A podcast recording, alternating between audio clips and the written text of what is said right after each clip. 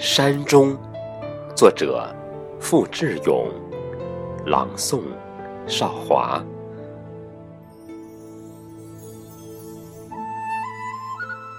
我开始慢慢喜欢上这山居的日子，比如这老旧的山水，比如这慢下来的时光，比如白天挂在树上的鸟鸣，比如夜里留在山谷的花香。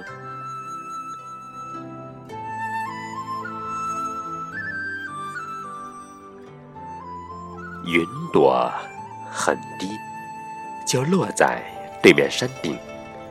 月色很薄，被摊成一川流水。岁月清浅，风烟俱尽，一杯清茶，一盏老酒，就足以盛下我的寂静和欣喜。